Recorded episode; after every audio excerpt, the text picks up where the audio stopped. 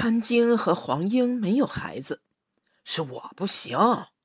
潘晶对我说：“精子活力太低，可能是遇到了太多的闪电，精子被闪电杀死了。”后来黄英告诉我，潘晶说的不全对，关键是阳痿。结婚那年有一次做爱时被闪电惊吓，从此就不行了。而且精子活力低，不也是因为受到了闪电的惊吓？不知道什么原因。也不知道从什么时候开始，我的脑子里钉了一颗钉子，钉子上挂着黄英十年前那张完美的照片，晃来晃去，每到夜深人静时，照片都异常清晰，散发着摄魂夺魄的魅力。他试图从照片里挣脱出来，他每次都成功了，像成功的越狱，自由的呼吸，自由的奔跑。自由的飞翔，像自由女神。可是他没能走出我的脑海，我把他困住了，他也把我困住了。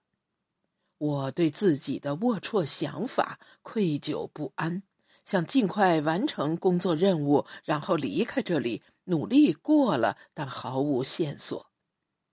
我得等待一场大雨，引蛇出洞。然而，大雨可遇不可求，像缘分一样。更可怕的是，我的双腿不是往化工厂和他的周边跑，而是自觉不自觉的往潘晶家里跑。潘晶有时候在，有时候不在。黄英越来越期待我的到来。潘晶不在的时候，我经常跟他说起我的经历。还提到我把八岁以来的经历都记在日记本里了，他要看我的日记，我居然同意了。潘晶不在的时候，我不称他嫂子，而是直呼其名黄英。潘晶说他跟岳父黄国安关系不好，他把母亲的改嫁归咎于黄国安的牵线搭桥。因为厌倦伺候脾气日益火爆的岳父，岳母的脾气也越来越不好。不仅把黄国安摔跤致瘫的责任推给潘京，因为是潘京领着黄国安连夜爬山拍日出，而且对潘京的贫困潦倒总是冷嘲热讽，让他很窝火、很憋屈。除非不得已。他是不会去拜会岳父岳母的，但在我的三番五次请求下，他终于带我去见了黄国安，因为我隐隐约约预感到他知道我母亲的去向。在县政府后街，我们从一条小巷进去，弯弯曲曲，所有的墙和门上都贴满了小广告。巷子越来越狭窄，小巷的尽头是他家，是。黄英母亲开的门，他家很逼仄，堆满了书。黄国安躺在小客厅的木沙发上，下半身盖着一张薄薄的毛毯。我跟他交流摄影心得，他偶尔说几句，说得很慢不利索，更多是沉默，面带僵硬但真诚的微笑，耐心的听我说。看上去我和他聊得热乎了。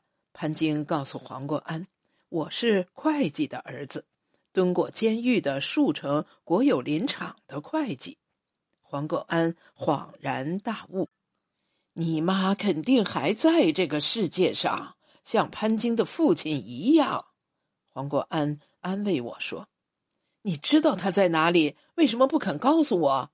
我问。黄国安说：“他不知道，但也许宋桃知道。”可是宋桃死了，我说，死了也知道。黄国安说，不知道什么原因，潘京和他的岳母突然吵了起来。我赶紧劝架，黄国安叹息一声：“不要管他们。”他试图站起来，但未果。他朝电视柜的中间那个抽屉指了指。我走过去，取出一堆乱七八糟的照片，在黄国安面前翻看。两个女人曾经在树城的照相馆相遇过，黄国安说：“他们有过合影，是我拍的。那时候我在照相馆兼职。翻到最后，我果然翻到一张发黄的照片。我一眼认出了我的母亲陆珊珊和我的继母宋桃，他们手挽手站在照相馆的一幅大海背景前，仿佛一见如故，脸上没有忧伤。背景上湛蓝色的大海，沙滩上的椰树，白色的帆船和若隐若现的海鸥，构成了如诗如梦的世界。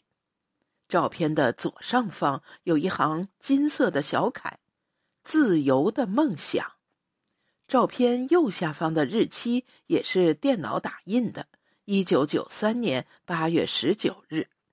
那一天，母亲离开我刚好两年零九个月。日期下方还有一行钢笔字：“左一宋桃，右一陆珊珊。”字迹清秀，但有些模糊了。黄英说：“潘京郁郁寡欢，并非是从认识他开始的，他的笑和豪爽都是装出来的。”他一直觉得自己怀才不遇，一次次提拔的机会旁落他人。他经常借酒浇愁，酒后虐待过他的相机，把他们重重的摔到地上，把种种不顺之事归咎于相机。有时候他把门关起来，自己给自己拍照，把自己酒后的丑态拍下来，这才是我的灵魂真实的样子。潘京经常对着自己的照片发呆，整夜整夜的发呆，像精神失常了一样。摄影害了他，使他走火入魔了，但也是摄影让他找回了自信和尊严。他的相机里既记录着美好和光明，也暗藏着这个世界的丑陋和罪恶。黄英说：“总有一天。”他会连自己一起被黑暗的相机吞噬。是的，我也意识到了，黑洞洞的镜头像一只邪恶的眼睛，深不可测。让我们看到的真相，也许是事先布置的假象，包括日出，包括残桥的风景。潘京也提醒过我，捕捉美并非摄影师的天职，我们对丑陋的真相更感兴趣。玩摄影，一不小心会患上窥视癖，醉心于捕捉一切隐秘，还会产生龌龊甚至邪恶的念头。潘京每天通过镜头看世界，鬼知道他曾经发现过什么，内心在想什么。你们都误解我啦！其实我是一个诗人，只是我用相机写诗。每一张照片都是一首诗，潘京纠正黄英，也在启发我。确实，他有诗人的忧郁和多愁。那段时间，我每次见到他，他都讷讷的说：“我的灵魂丢了。”看上去他的样子很失落，也很痛苦，不像是娇柔造作。我不知道如何减轻他的症状，对灵魂丢失，我束手无策。如果灵魂是一只猫或一条狗，作为兄弟，我会连夜帮他把它找回来。但他不是。有一天晚上，潘京一屁股坐在我客厅的沙发上，重重的叹息一声，跟我说：“他被停职了。昨天《数城日报》上的一幅照片得罪了新任县长，是他拍的，被指责拍的不够好。”在阳光明媚的剪彩现场，县长的脸过于阴沉，几乎是哭丧的脸，像正在酝酿着一场闪电和暴雨。而且新县长才上任一个月，此类情况已经发生三次了。前两次的照片可不是潘金拍的，却赖到了他的头上，说他心中有恶念，胸中暗藏阴谋。城府比宇宙还深。我看得出来，他内心十分沮丧，甚至绝望。他用右手抓住自己的裤裆，抖了抖，从嘴里狠狠的蹦出一个英文单词 “fuck”。我安慰他，讲了几个段子，直到他破涕为笑。那晚我们喝得大醉，半夜时我们被惊雷吓醒，闪电穿过玻璃窗，似乎在潘金的脸上狠狠的划了一刀。潘金惊叫一声，盯着我的脸看：“你被闪电割了一刀。”他仿佛在等待我血流满面，发出一声惨叫。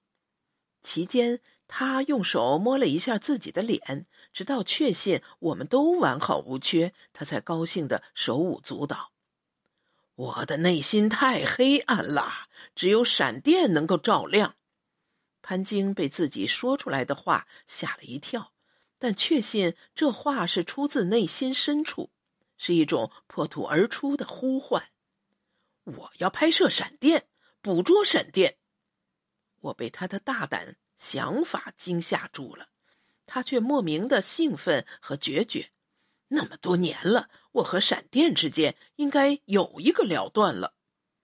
潘金双手拍打自己的脸，长叹一口气。他在等待我拍他的脸，否则他不会多年来像魔鬼一样缠着我。我以为潘金是酒后说疯话。但他说到做到，马上抓起相机破门而去，像一只狼消失在无边的黑暗里。那天晚上，他再也没有回来。第二天，他让我去家里看看他昨晚拍的照片。令我震惊的是，居然是闪电的照片。他拍到了闪电划过夜空的瞬间，明亮的像天体爆炸。原来，在深不见底的黑暗里，闪电是如此的漂亮，也像一根火柴，照亮了黑夜。我们都误解了闪电，潘金说。潘金误解了我，在此之前，我从没有向黄英表达过爱意。发乎情，止乎礼，君子有所为，有所不为。我。断没有勾引黄英之念头，可是黄英主动向潘金敞开了心扉。他说：“爱上了我。”我的那本厚厚的日记本里，每一行文字都像闪电一样击中了他，点燃了他，让他迷糊了，让他明白了人生的真谛，哭得稀里哗啦。他觉得我的人生充满了故事和悬念。我的灵魂干净无邪且妙趣横生，而他的灵魂为此坠入了深渊，陷入了泥潭，被困在黑暗中。只有我才能让他起死回生，而且我才是你的灵魂伴侣。黄英对我说：“爱情像闪电，错过了就没有了。”我和黄英以为潘金会大闹一番。